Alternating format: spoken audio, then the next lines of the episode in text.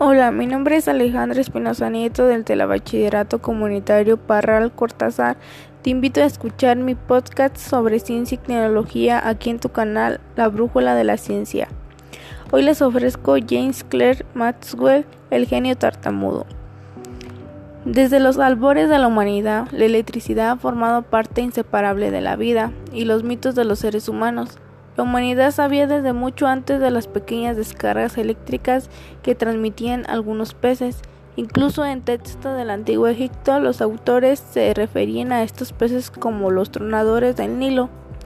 Escritores antiguos descubrieron la sensación al tocar estos peces como un efecto de adormecimiento que era propiciado por las descargas eléctricas que emitían estos peces y rayas eléctricas. Estos hechos conforman el inicio de lo que conocemos como historia de la electricidad. A principios del siglo XIX ya se conocían muchas de las bases y propiedades del magnetismo y la electricidad, pero faltaba una teoría para demostrar que ambas cosas están indisolublemente unidas. La persona que consiguió tal respuesta fue un hombre tímido y con problemas de visión que nació en Ciudad Escocesa de Edimburgo en 1831 llamado James Clerk Maxwell. Maxwell demostró esa relación a lo grande como hacen los genios reduciendo un problema de dimensiones titánicas a cuatro ecuaciones matemáticas maravillosas que llevan su nombre las ecuaciones de Maxwell. Las ecuaciones de Maxwell representan una de las formas más elegantes y concisas de establecer los fundamentos de la electricidad y el magnetismo. A partir de ellas se pueden desarrollar la mayoría de las fórmulas de trabajo en el campo. Debido a su breve declaración, encierran un alto nivel de sofisticación matemática y por tanto no se introducen generalmente en el tratamiento inicial de la materia, excepto tal vez por un resumen de fórmulas.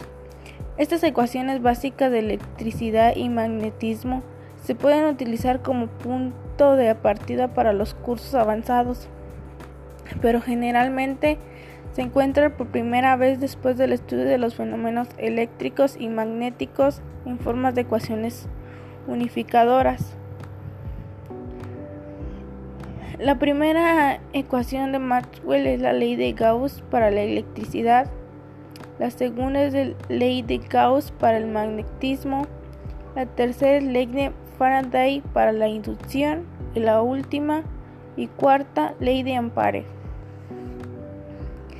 Gracias a esto quedó demostrado que la electricidad, el magnetismo y la luz son solo formas distintas de un mismo fenómeno. Su elegante descripción abrió las puertas a un mundo nuevo un mundo donde las ondas electromagnéticas conectan a la humanidad mediante la radio, la televisión, los celulares, etc. Además de ser uno de los científicos más grandes de la historia de la humanidad, fue sobre todo una gran persona. Muchas gracias por su atención. Hasta pronto.